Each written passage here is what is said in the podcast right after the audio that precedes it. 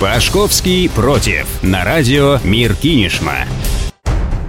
Здравствуйте, друзья! Спасибо, что настроили ваши приемники на нашу частоту. В стране отгремели выборы, а это значит пора действовать. Кажется, так думает каждый высокопоставленный чиновник. Если у обычных людей список дел начинается с 1 января, ну или, скажем, с понедельника, то у представителя власти он начинается после выборов. На днях для чиновников мэрии и Белгорода разработали кодекс этики и поведения муниципальных служащих. Приказ, подписанный мэром, опубликовали на официальном сайте администрации города. По мнению составителей кодекса, он должен обеспечить достойное выполнение чиновниками их профессиональных обязанностей, а также укрепить их авторитет и доверие к чиновникам со стороны населения. Так, например, кодекс запрещает чиновникам публично высказываться и оценивать деятельность администрации или мэра, если это не входит в их должностные обязанности. Также теперь нельзя будет во время выступлений или общения с журналистами называть в иностранной валюте суммы сделок муниципального долга, а также стоимости товаров и услуг. Чиновникам нельзя будет не только пренебрежительно общаться с горожанами, но и курить во время заседаний. Это очень важно. Кодекс также запрещает сотрудникам мэрии участвовать и провоцировать конфликтные ситуации в публичных местах местах и в интернете, если они могут нанести ущерб репутации самого чиновника или авторитету администрации. И, пожалуй, самое интересное. Отдельный раздел кодекса посвятили правилам поведения сотрудников городской администрации в социальных сетях. В частности, чиновникам нельзя материться в интернете, а также публиковать служебную информацию. Отдельный пункт этого раздела запрещает работникам городской администрации не только публиковать информацию, но и ставить лайки к постам, в которых бы критиковалась действующая власть. Также им нельзя вступать в группы, где публикуется такая информация.